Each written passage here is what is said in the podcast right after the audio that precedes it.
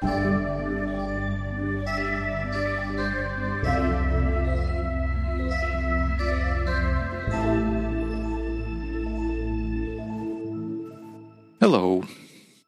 Hey. It's Sunday again, but is it relevant? Maybe not. What's relevant is that we have a new episode of Biweekly Cast, number 31, if I'm not mistaken. Hosts are still here. One of the hosts is me, Dima Malenko, and the other host is. Slava Rudnitsky, that would be me. And today we are going to talk about something that I can't really pronounce.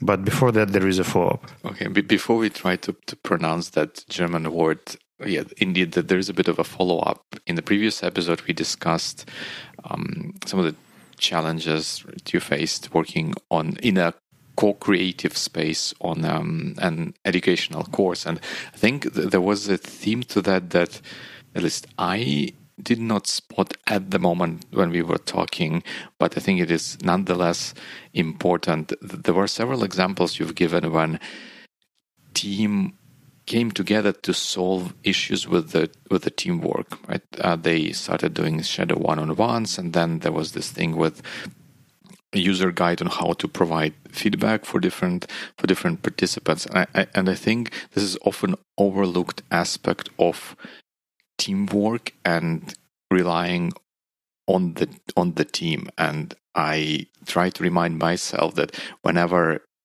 there is a team teamwork situation or i'm working with someone and i see a problem i should most of the time i should not try to solve that problem myself instead i want to would want to involve the team in solving that and that gives amazing results we need more managers like you, Dima. Well, yeah, it's, yeah. yes, but also I also sometimes um, get get this in in retrospect. Welcome to the club. So the topic and the, the like, I, I'll do my best to pronounce this word. Probably I should have asked asked Vita to help me with with this, and but I think it's it reads as Zettelkasten, um, Zettelkasten method, and it is um, an approach to capturing and organizing nodes that, if I understand co- correctly from my research, was pioneered by a German um, scholar, scientist, sociologist uh, by the name of Niklas Luhmann, and his claim to fame is that over his lifetime and scientific career, he published over 70 books and over 400 scholarly articles on variety of subjects. And his productivity in that regard is credited to his method of how he captured and connected notes and used that to to generate new ideas and present them to people in compelling ways. So we're going to sort of talk about that a little bit. And why exactly? Like, what's your motivation behind it? Like, wh- why would you need this note taking or maybe even note thinking system? Right. That's a that's a great question because indeed the the Zettelkasten method is not it's not the the primary sort of topic for me. It's just one one of the things that I came came across and which looked compelling and interesting to me in my search for a better method of kind of organizing my my own work uh, and the, the the reason for for that is that previously and it quite quite a long recent time i was working even even at roll up and stuff like that i was operating in an environment where i worked on a relatively small number of projects like maybe like a hand, handful of projects like up up to up to 10 de- definitely. And that sort of allowed to allocate um, substantial amount of focus time to work on on each of those projects. And and the the style of work was there that there were several threads and each of those threads culminated in something being delivered. And it kind of made sense. I kind of liked working that way and and it was nice and nice and good. And now i increasingly find myself in a situation where and and like to take a step back oh, when working on those projects i did quite a lot directly on them. It's not, I did it with other people, but my involvement there was fairly direct.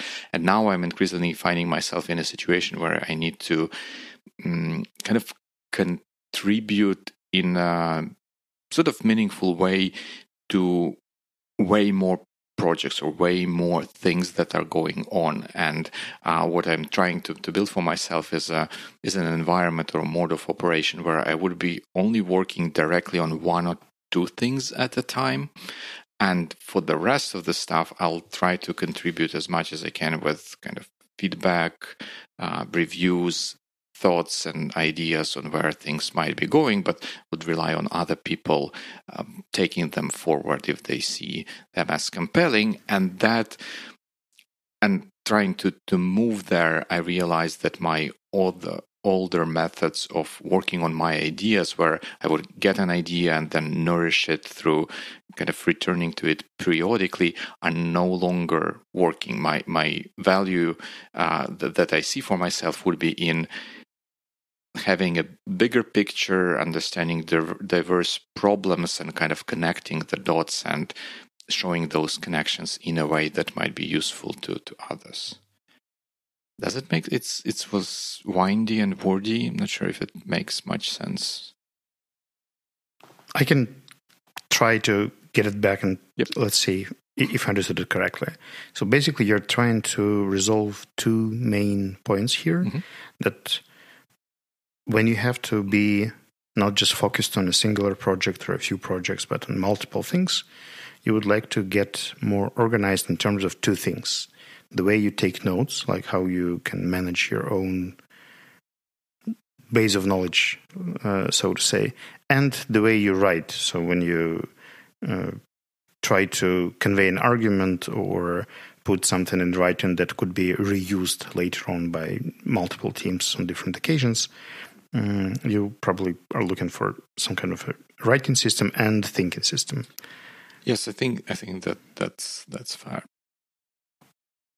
Well, let's get into it because I'm really excited about the things that you've shared, like the articles and the video and the Wikipedia article, I believe. That went fairly unexpected for me. Like I just opened the links, and that's not something I really thought about before seeing the notes. Probably the closest I was getting here was through Focused podcast when they were discussing Obsidian mm-hmm. as a tool, and I think it's somehow related, not directly, but yeah, I, I think Obsidian is quite often cited as a great tool to practice this Zettelkasten uh, method, and kind of in general a great tool for note taking and for developing and generating ideas and whatnot. I think our virtual friend CGP Grey uses Obsidian to do his research and writing these days. Yeah, for he for his kind of job, that makes total sense.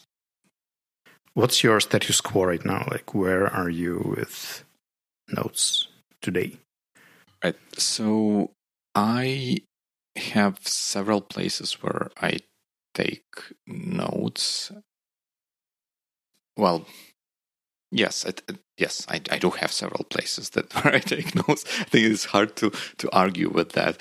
I would have my notebook where I take notes with pen and paper. Usually there, when I have an idea, I try. I would try to first not forget it, and then when I have an opportunity, I would try to, to write it down hopefully in, in several paragraphs of text kind of to convey to myself to my future self a general gist of that idea with hopes that i will pick it up and maybe develop into something bigger or maybe use for for something.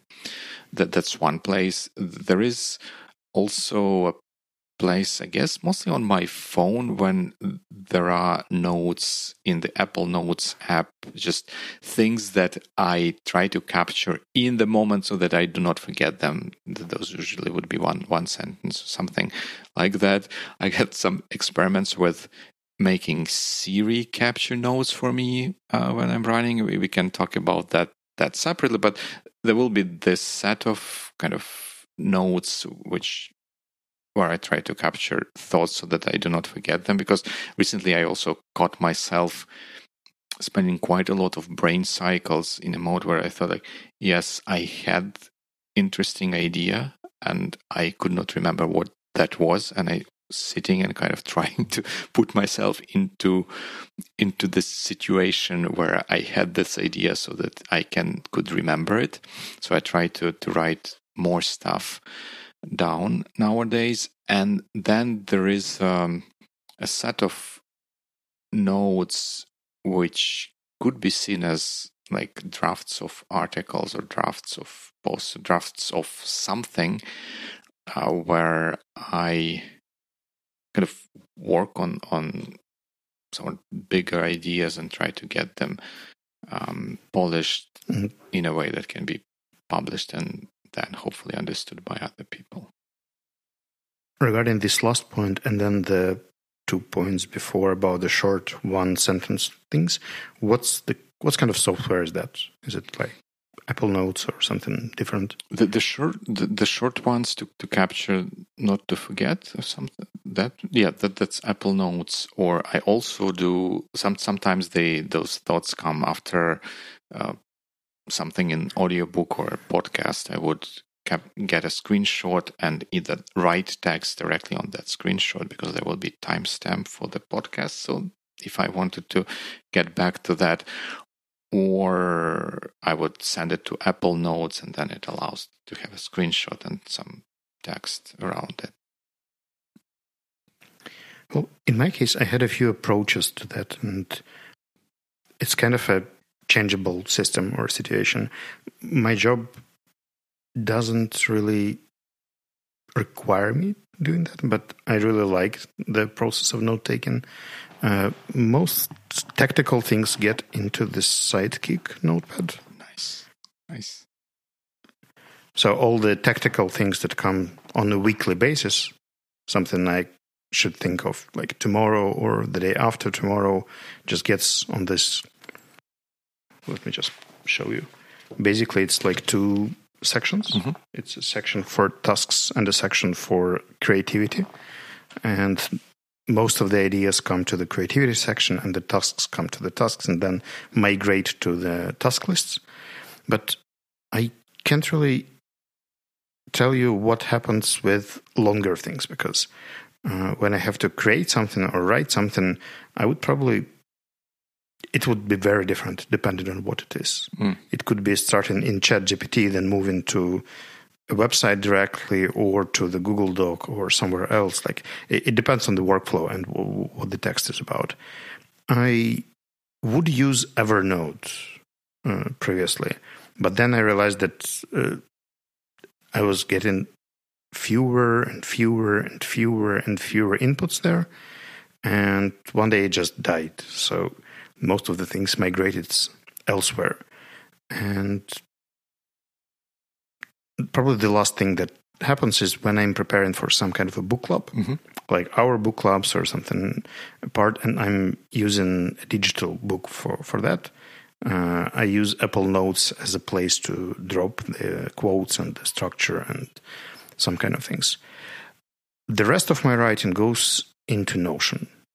Hmm, so when, when, I'm working on some kind of hypothesis idea, mm, right now Notion is probably my like, most typed application.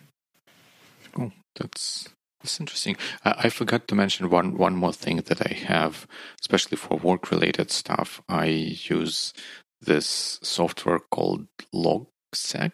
It's a, a little bit of a weird name.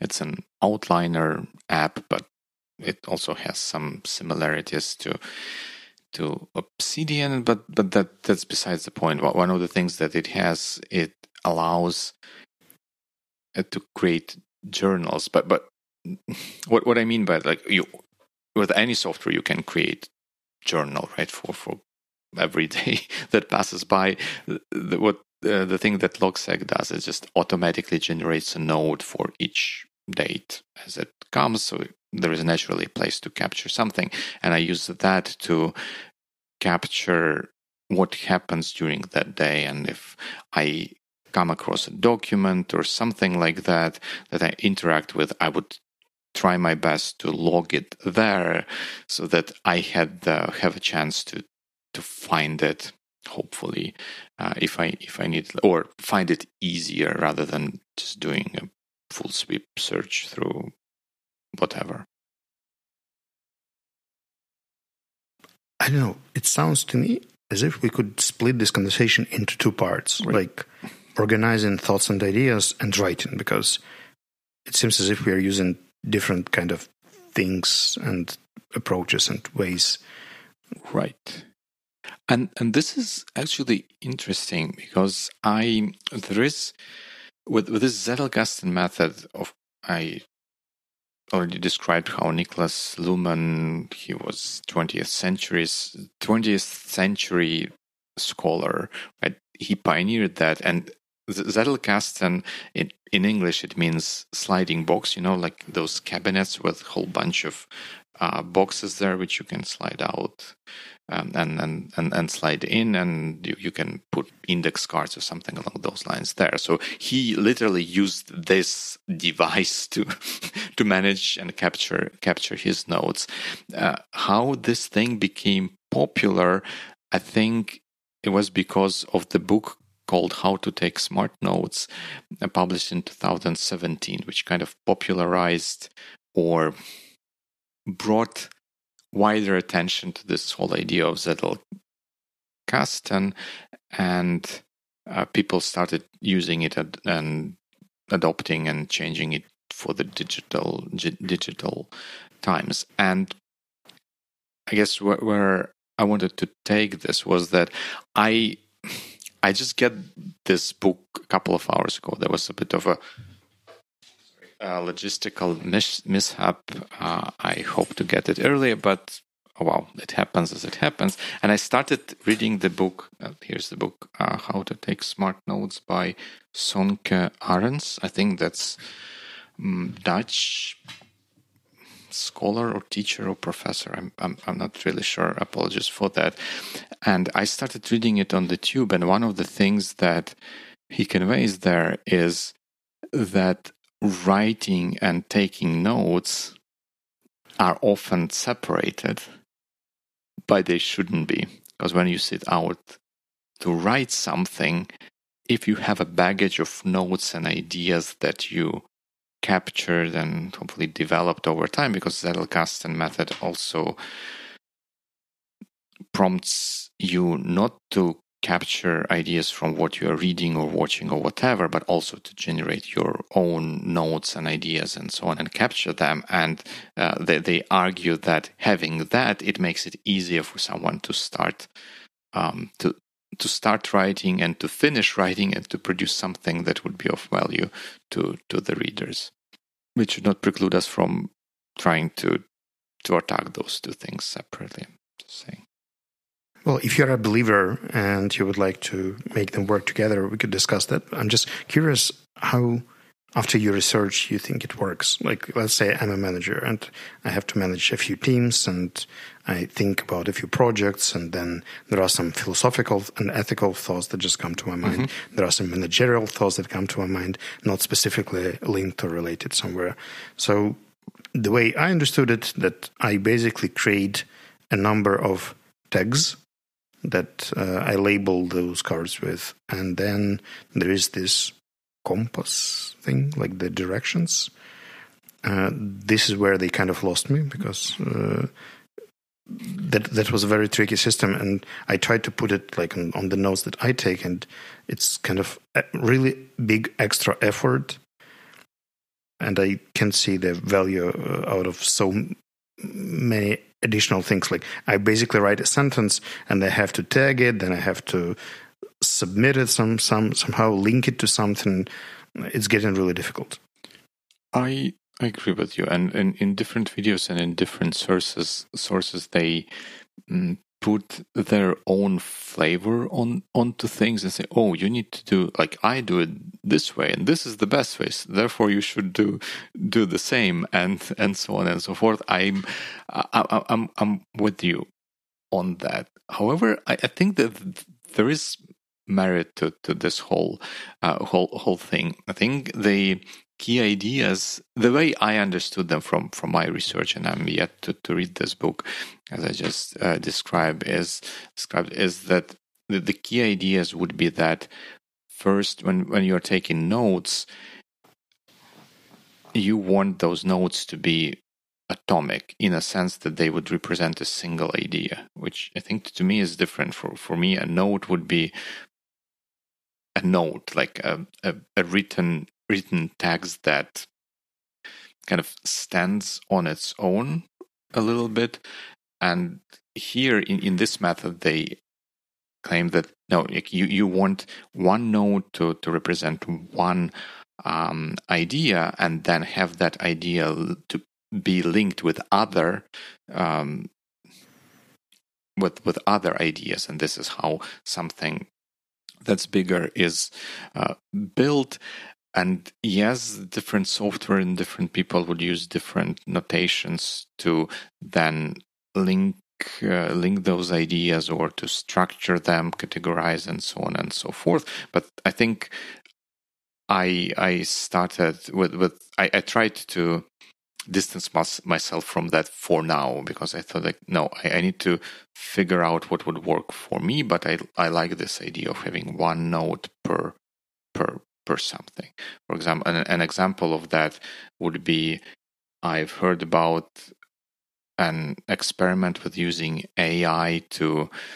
determine if something contains uh, harmful content or something along those lines. I heard it in, in the podcast, but I thought that this is an interesting idea, and I I, would like to, to try how it works. I captured this as a sort of atomic note, and there I put it as yeah, this is the idea, and this is where I heard about it. Can we just try simplifying it? Because yep. let's say we've read the book No Rules Rule Yes. By the way, this was episode 28 where we discussed it. Out of this episode, I come out with five thoughts on what I would like to try, think about, or like basically, it's a complex idea that could be potentially separated into five atomic notes mm-hmm. because they're like the elements of this big idea that um, I, I was thinking about.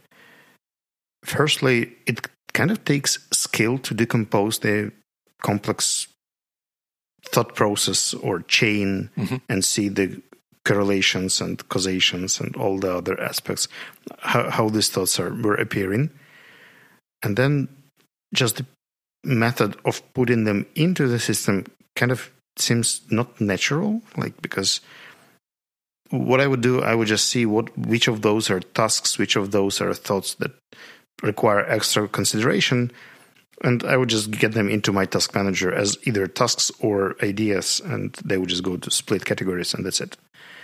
Uh, that's how would it work?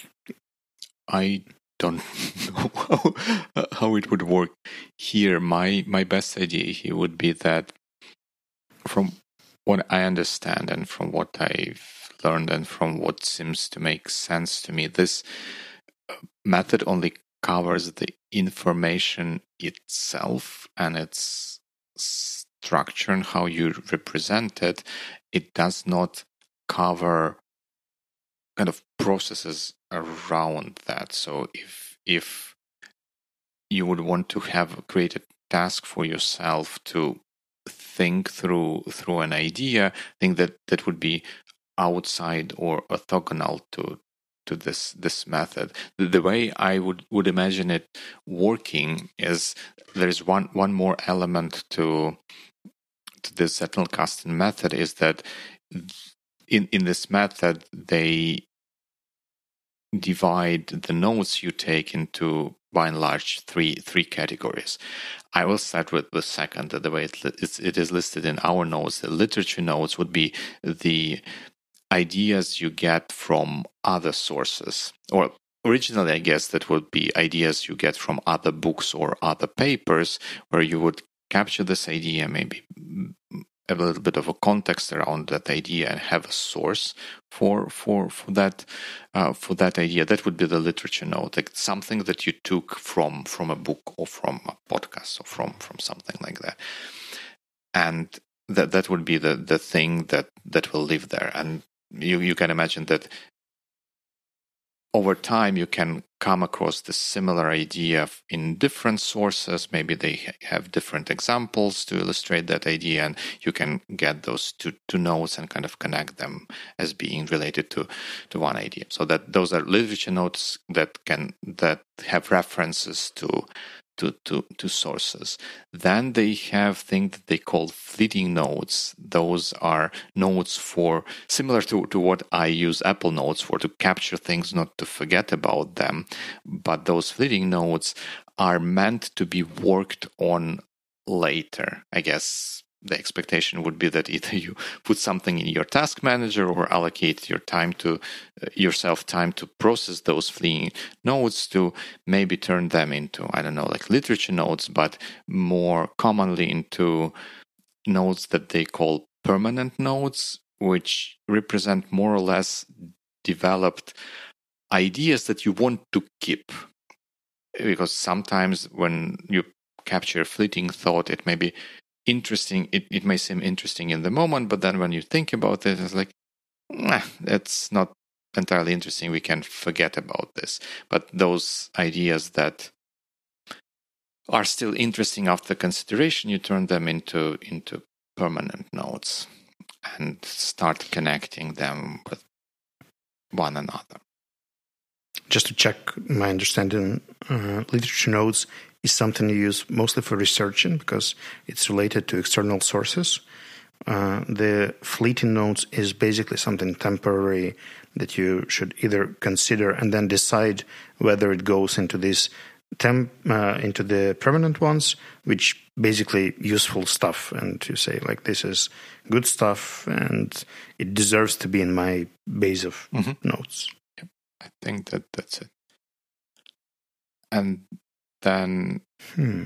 yeah, that does it make sense thus far? I'm I'm I'm not sure if it if it makes sense because I'm I'm maybe a little bit ahead of you in exploring this because I started er- earlier, but I by no means an expert or even kind of proficient understander of this this whole thing. I'm just trying to think like where would you apply it? Like let's say you're a team lead in a software mm-hmm. company. You tend to think about multiple ideas during the day. Right. You capture those, and then right now it sounds really heavy in terms of administrative things, like the the way you have to input, tag, uh, connect, and do quite a lot of work, not really knowing what this work is done for.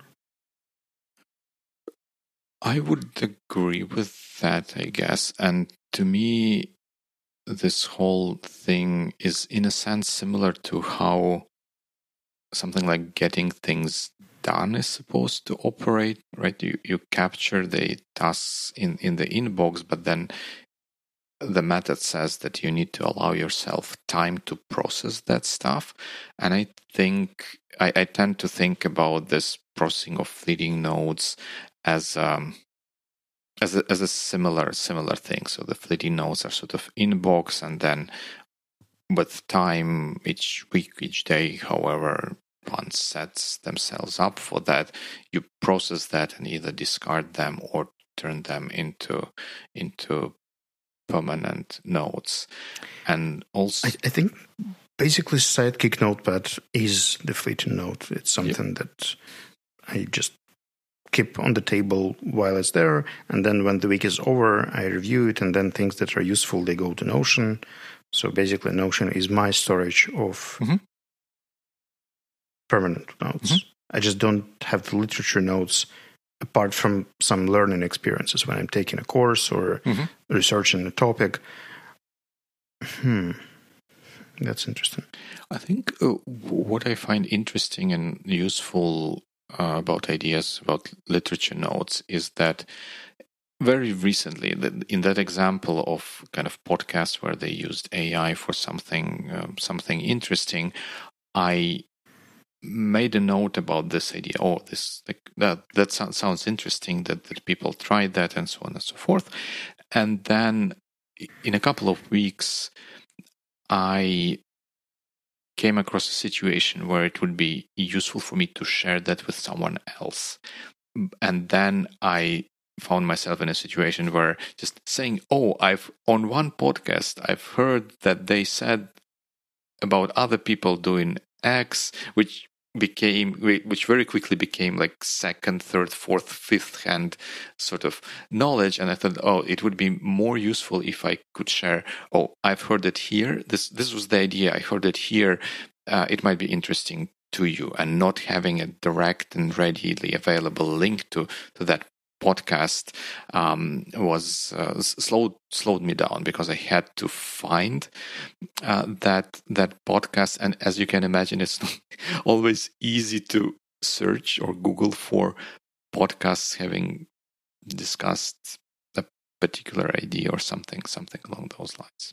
I could imagine a thinker working with a hundred sources mm-hmm. or a researcher working with multiple sources having this issue but let's just be realistic. You basically go through dozens of sources a week, yes. minimum. Articles, podcasts. Some of them are on the run. Some of them are during walking the dog. Some of them yes. are on the tube. Sure. Like you, you face a lot of information in different spots, and you have no idea what is the percentage of useful stuff there. Like you can't, for example, catalog all the content that you digest because it it goes like through reels on Instagram and sure. some other formats that are very um, fast flowing mm-hmm. and they go in small chunks. Mm-hmm. How is it even possible to capture all of this flow of information and moreover split it into separate liter- literature notes because during the podcast they would mention a book they would mention something else there would be a number of ideas and i believe you wouldn't just create a single literature note about an episode that you've just listened because it has to be separate things and separate thoughts. Well i think my, my take on this is following. I think projecting this onto myself i I think over the course of a regular day, I would maybe have uh, only a handful of occasions where I would want to capture something like this. Yes, in in one with with with some particularly lucky podcast episode, it can generate a, a spur of ideas. Uh, but that's it. Like it's there may be five, six, seven things in a day that yeah, want to but capture. the not... issue here is that in your example, where you come to a conversation and then you remember the mm-hmm. podcast or something as a source of something that inspired you, this idea comes to you during the meeting. It didn't come to you during while you were listening to a podcast because you didn't know where you would need it later. No, well, I think uh, maybe I didn't make myself clear or, or describe the situation more more clearly. I think at the time I was listening to that podcast, I made a mental note for myself. Oh, like this is an interesting thing. It might be useful. And and this is fair. And I, I didn't capture, it. but uh, otherwise, of course, I, I I agree with you that if if it's if it's too, too late, in retrospect, you, you figure, oh, it would have been useful for me to have captured this. Yes, but you can only capture as much, I guess. I mean, it's it's like a real. It, it sounds like burden. Uh, like after listening to an episode of, let's say, People First podcast, I would just sit and think like, hmm, where could it potentially be useful? And what are the mm-hmm. hashtags that should go uh, on this card? I, I, I agree with you. The, the way I think I would do that, I think I, I envision for myself having two categories of things. If if in general an episode of podcast um, was interesting and sort of compelling, I marked I start them in Overcast, but I think I would now also try to create just create a note on uh, about like there was this episode and maybe the topics or things that that that captured my my thinking. If i have very specific ideas about that i will maybe capture this there was this interesting episode and this was the idea from from that episode. But of course it was if it was just a thing it was okay interesting podcast to listen but nothing really to take away. I will just let it slide something do you consider testing some kind of software system for that I'm trying to use Obsidian for that. Just no no good reason for for well, there is half half good reason. There is. I remember I mentioned that I use the software called Logseq, which many people say that's this is a competitor to to Obsidian in, in the way how it works and like in the capabilities of using it for personal knowledge management.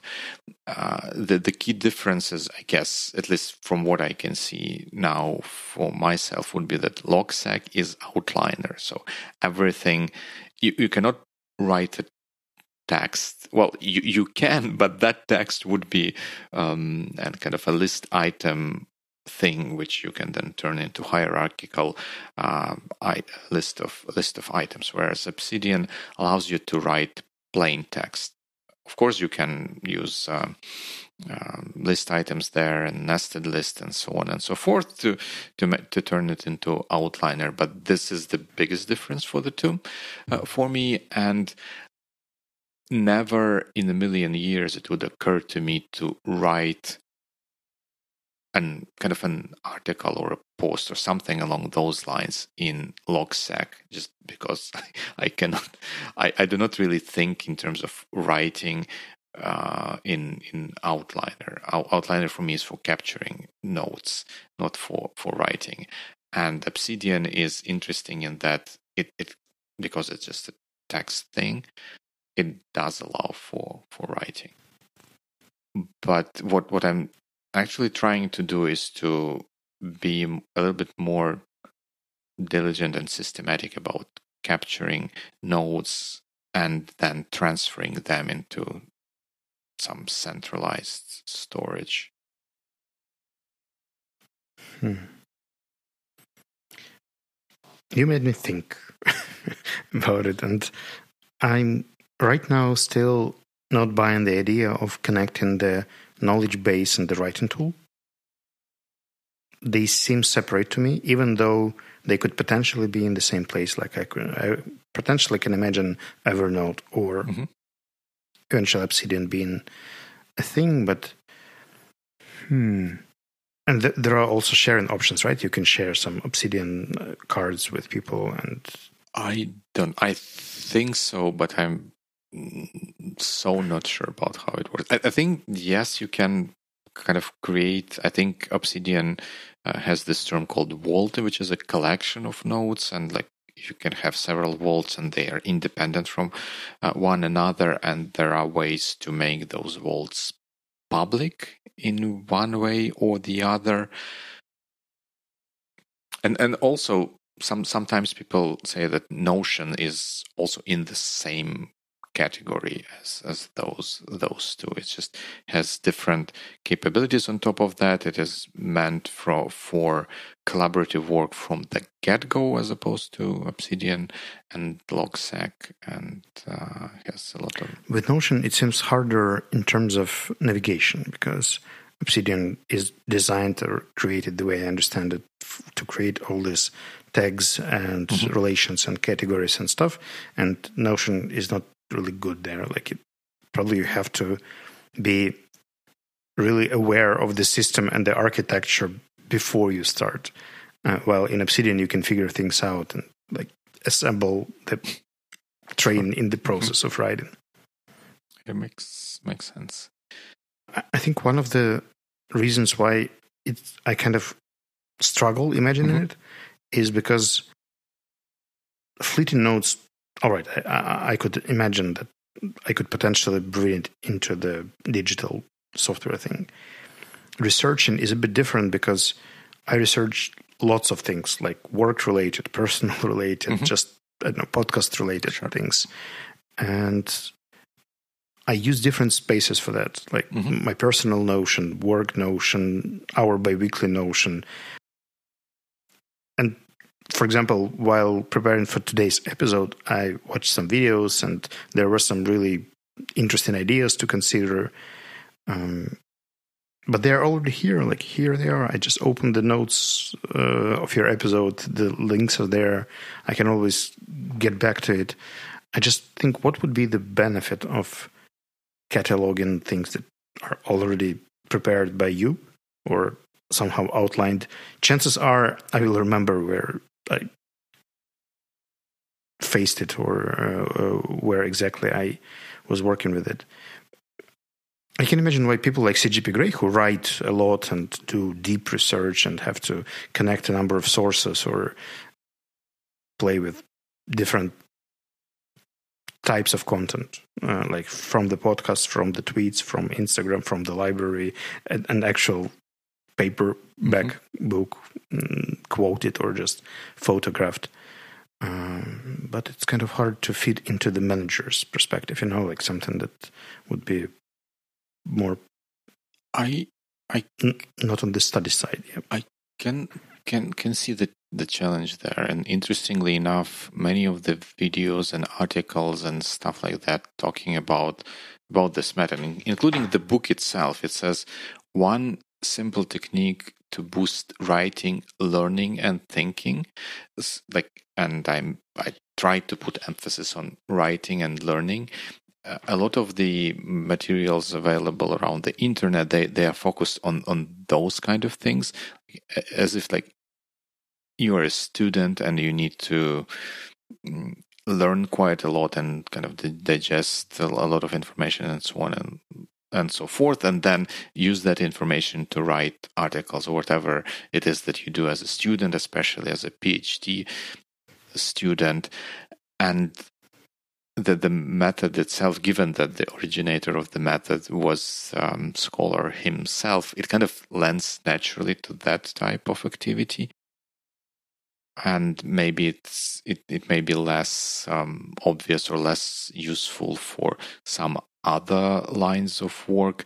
The, the reason why I think it it resonated with me is that I feel like my work, or at least part of the value that I can bring, could be in that scholarly kind of type of a thing where I learn uh, from different people uh, what they're working on, what are their ideas or challenges in their space, and then be connecting and synthesizing something out of that. So that that would be one um, one element here, and I think another element which is difficult which I, I I don't think I fully internalize, and I also think is difficult to convey, is the idea that once you take those notes the moment you work on them and you turn uh, f- those fleeting notes into permanent notes would be the time where you generate new ideas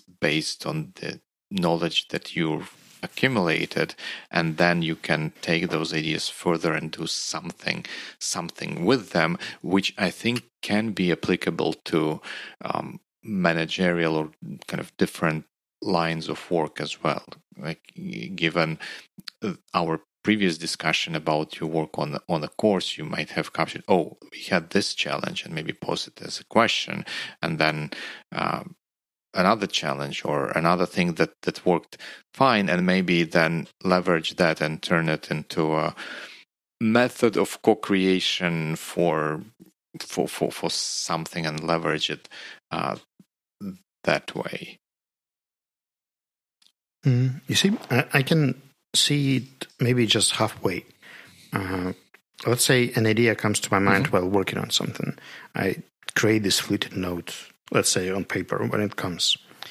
Uh, then I probably create a card in my task manager to mm-hmm. just consider it, not to forget it. or I put it into the meeting notes, like for the next meeting to discuss with Mhm. the team.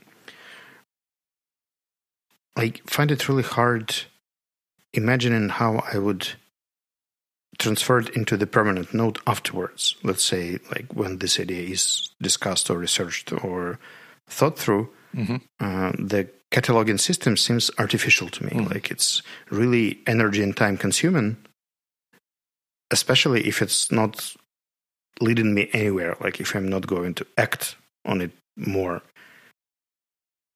L- Let's imagine that uh, our educational course is never happening again. And uh, we will be running a retrospective at the end. Mhm. I will have the document with the retrospective, with all the conclusions and lessons learned and stuff. And according to this method, I believe I should split it into separate, like lessons learned, hmm tag them, connect them somehow, and put them into the system afterwards, like because they were processed and they are potentially useful elsewhere. But then it's kind of hard to imagine when exactly am I going to come back to this specific card and what would be the method.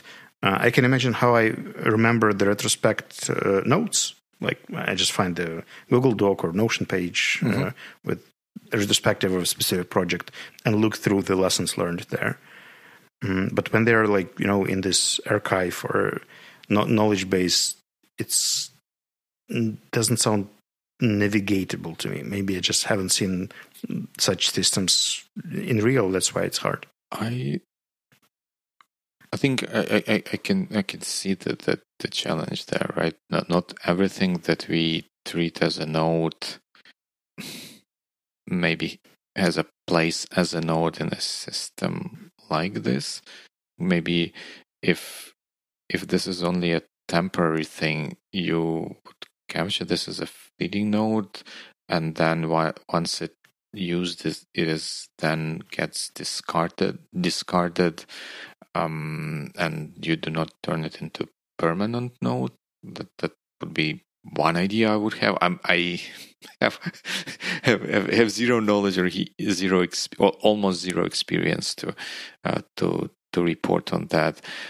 And then well, there was one other thing I wanted to add. There is in at least some of the videos and some of the resources that I've read, they also discussed the, the idea of searchability for, for the nodes, kind of acknowledging the the challenge that, that that you just presented. If you have, let's say, you have ten nodes, you can easily navigate uh, through them. You can like, examine them one by one and find the one that that you're interested in. But then, if you have 10,000 might be an exaggeration, but then 100 or 1,000 of such nodes can be a nightmare to, to navigate to. And I don't know. I think, I guess with, with digital tools, we, at least we have, we would have search. And if you are smart enough or diligent enough to, to put some of the keywords, it might help uh, you find those nodes later on but people do suggest some strategies how to be able to how to write nodes such that you can find them and this also suggests that it's not an easy easy problem For for me, it's tricky because it kind of um, combines a lot of spheres of my life, and I could imagine that I am researching a topic for debates. An Aspen philosophical text, and then something else, something else, something else. There's a huge variety of things that I go through on a weekly basis. And some of the ideas seem promising and interesting and they worth considering, but then getting through all of this stuff seems difficult. I can only imagine when it's something more focused, like writing. Like, let's say you would like to write a longer article about something.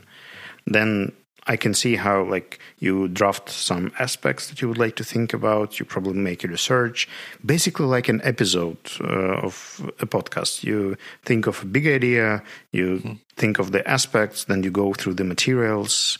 You keep the interesting materials uh, as links in uh, our Notion, and then basically based on this plan, we go and record the episode. I, I think an article is quite similar here.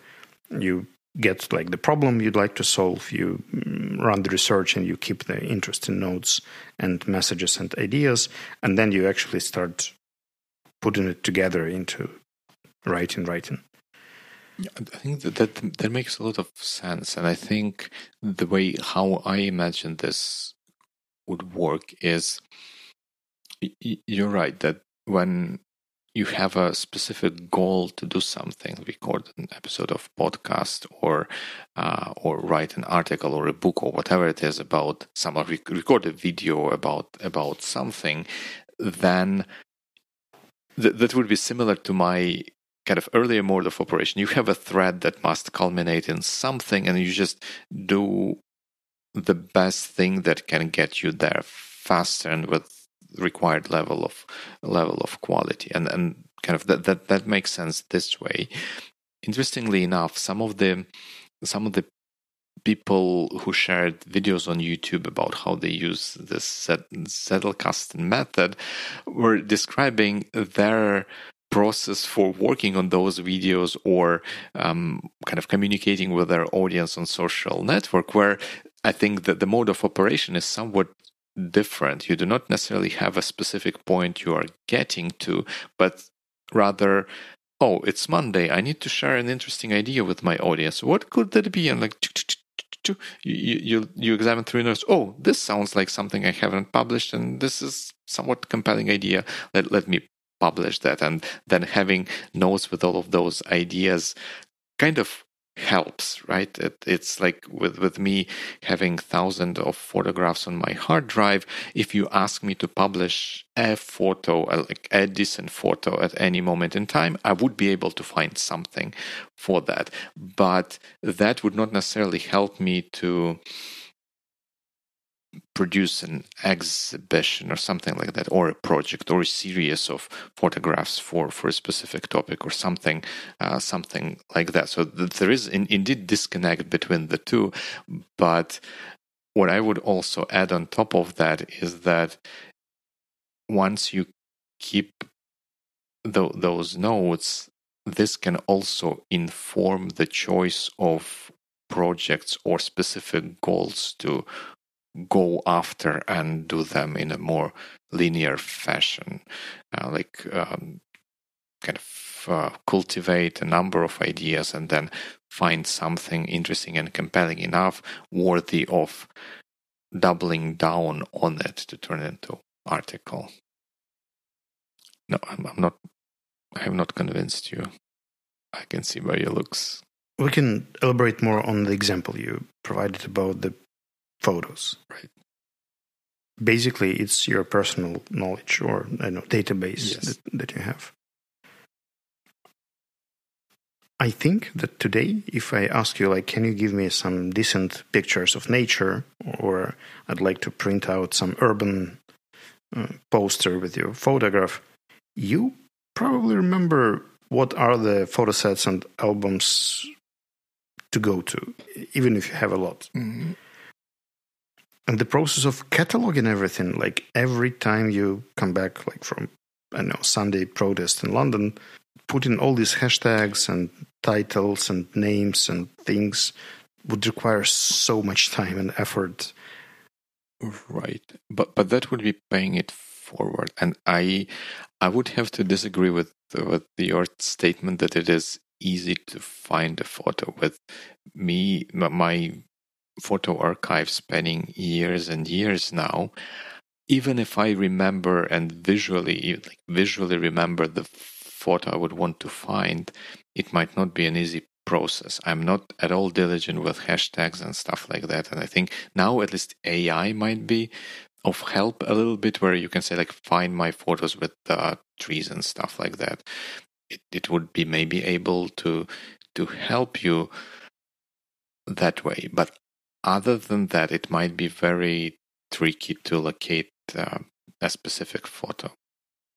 Because mm-hmm. on, on it, it, and and that stems from the the approach that I used to catalog uh, photos, which initially it seems like seemed like not a bad of an idea to store them by years and months and dates, so that all photos on the same taken on the same day will be in the same folder because I thought that the dates would be a relatively easy way to, to navigate and find stuff. And then there will be a little bit of a tagging and keywording sprinkled on top of that. But that doesn't doesn't really work if you uh, need to fish out for a specific thing which you don't know. Yeah, I guess it was in 2022. Like when or where, it might be very tricky to, to locate.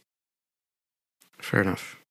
Well, the way I see it right now, it's either hugely personal, like you don't really interact with anyone else within this database because if you use it as a system of your personal knowledge management, mm-hmm. then both your work related insights, personal related insights, something else gets in there because it's the system. Or if it's professional, I could see how it works for people who work with generating content. Mm-hmm. Like that's definitely a job that would require this sort of system. Writing as the core activity and researching. Like these three things are probably mm, maybe some kind of analysis that I haven't thought of. Like mm, it's hard for me to imagine like an average team leader or manager using this system uh, on day to day basis. I may I may throw a pun here. Like, of course, like if if you are talking about average team leader, yeah, they may not need something like that. if you are talking about the the crop of the team leaders, they might benefit from something like this. But I I I, I yeah I, I can see that it, it can be an an over kill depending on a what someone does and b what other processes or habits or procedures and tools that that are available um, to them i can just say that i'm really curious what you're going to figure out in the process of trying mm-hmm. i would definitely look into how it helps you achieve your goal especially if it's the crop of the best creams. crop of the cream, creams yeah. of the crop, whatever, whatever that was, right? Above average usage, and I'm really curious uh, into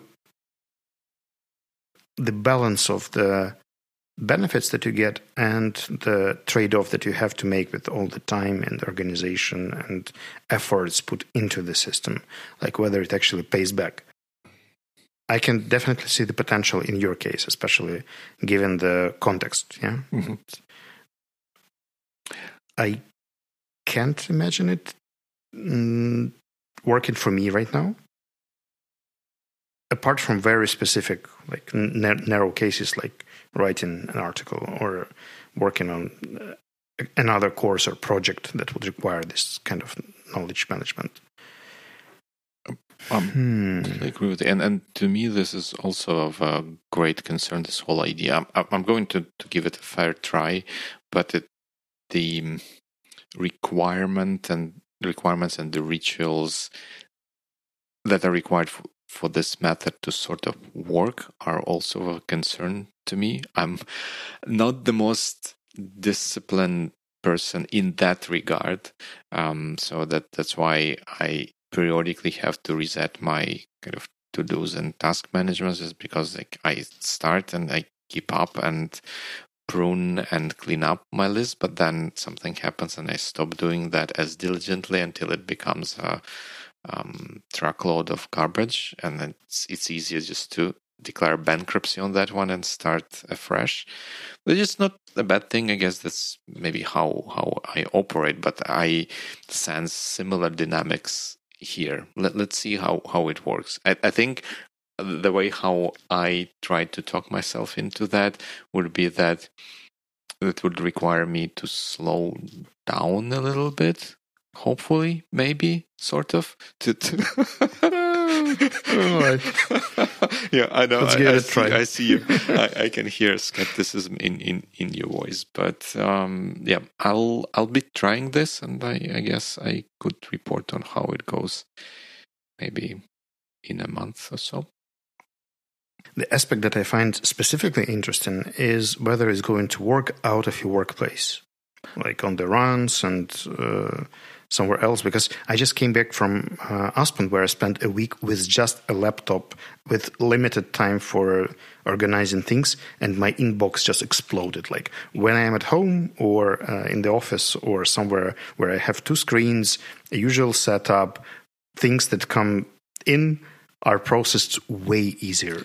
Uh, just when I was on the ride and then living in the hotel and uh, all these like incoming messages that were coming through the phone, not through the laptop, uh, that was a disaster. And uh, I, I, usually postpone things until I come back to my usual workplace to process them. I hear you so much, and same same here. Like in in the work setting, I always have my laptop with, with me, and I take notes right there on in my Logseq in in the in the journal kind of thing and I, I can then grab notes out of there and turn them into something useful and task like what, whatever it is but the offline world it is is a whole whole another beast. I I tried, as I said, I tried uh, to employ Siri to capture the notes, like let's say when I'm running, but that's the the only thing that the the only purpose they serve is that hopefully they would capture some of the um, some of the um, keywords which would help me to restore the context and what I was thinking about that because the, either my English when I'm running is so spectacularly bad, or is it Siri's uh, transcribing it is spectacularly bad? But I can hardly read the notes Siri created for me. It's like one of the notes reads Lena Conan.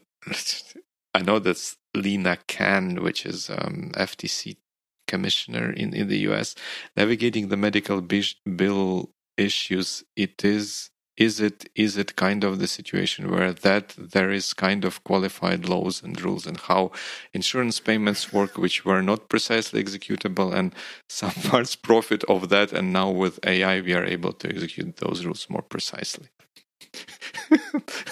I, I can make sense of that because it uh, contains several keywords like Lina can Khan's name, which is misspelled, grossly misspelled uh, here. But yeah, I don't have solution for that. I don't know what to do with this. There's a cool thing that uh, my friend gave it to me. It's a Rocketbook. Basically, it's a book which you can scan at certain points. And this thing helped me a lot during my previous business trip because uh, you can set up your phone as the scanner. Mm-hmm and it would send the picture with your note to a specific place, to an inbox uh, of an email, or save it on Google Drive to a specific folder. And then when you come back, you can just uh, get through them and catalog them thoroughly. Uh, th- this is the closest I could get, but uh, I used it only like twice during the business trips, and I struggle using it uh, on I don't know offline meetings or uh, somewhere else where I probably should try. Good, good, good idea. And I, I also heard or seen people using iPads for similar purpose. but like modern iPads with Apple Pencils are great for kind of writing with them, and they also reportedly good with transcribing writing into kind of digital text or however we we call it. So it might might work for some people as well. You know, it's like the 10th year we've been discussing this topic about the note taken that we should eventually get there. And here I am. Nothing beats pen and paper. I, I agree with you. Except when you need to find or search through, through those older notes. I guess. That is true. Well, uh, fingers crossed. And I really wish you good luck there because if you succeed, I'll be so happy to be proven wrong and uh, to use some of the experience that you get in the process because you're basically trying to bring some order into a very chaotic process and organize different spheres by a single system, which definitely deserves a try. So, my best regards. right. Thanks. And I, I think uh, I, I also should should mention that I I'm not trying to to organize like everything under the sun, but like the the work related stuff and the kind of work related thinking. Most of which all, is easily like seventy percent of input yes, that you get. Yeah, that's that's that's true. That's true. Well, I, I really wish that it brings you more benefit than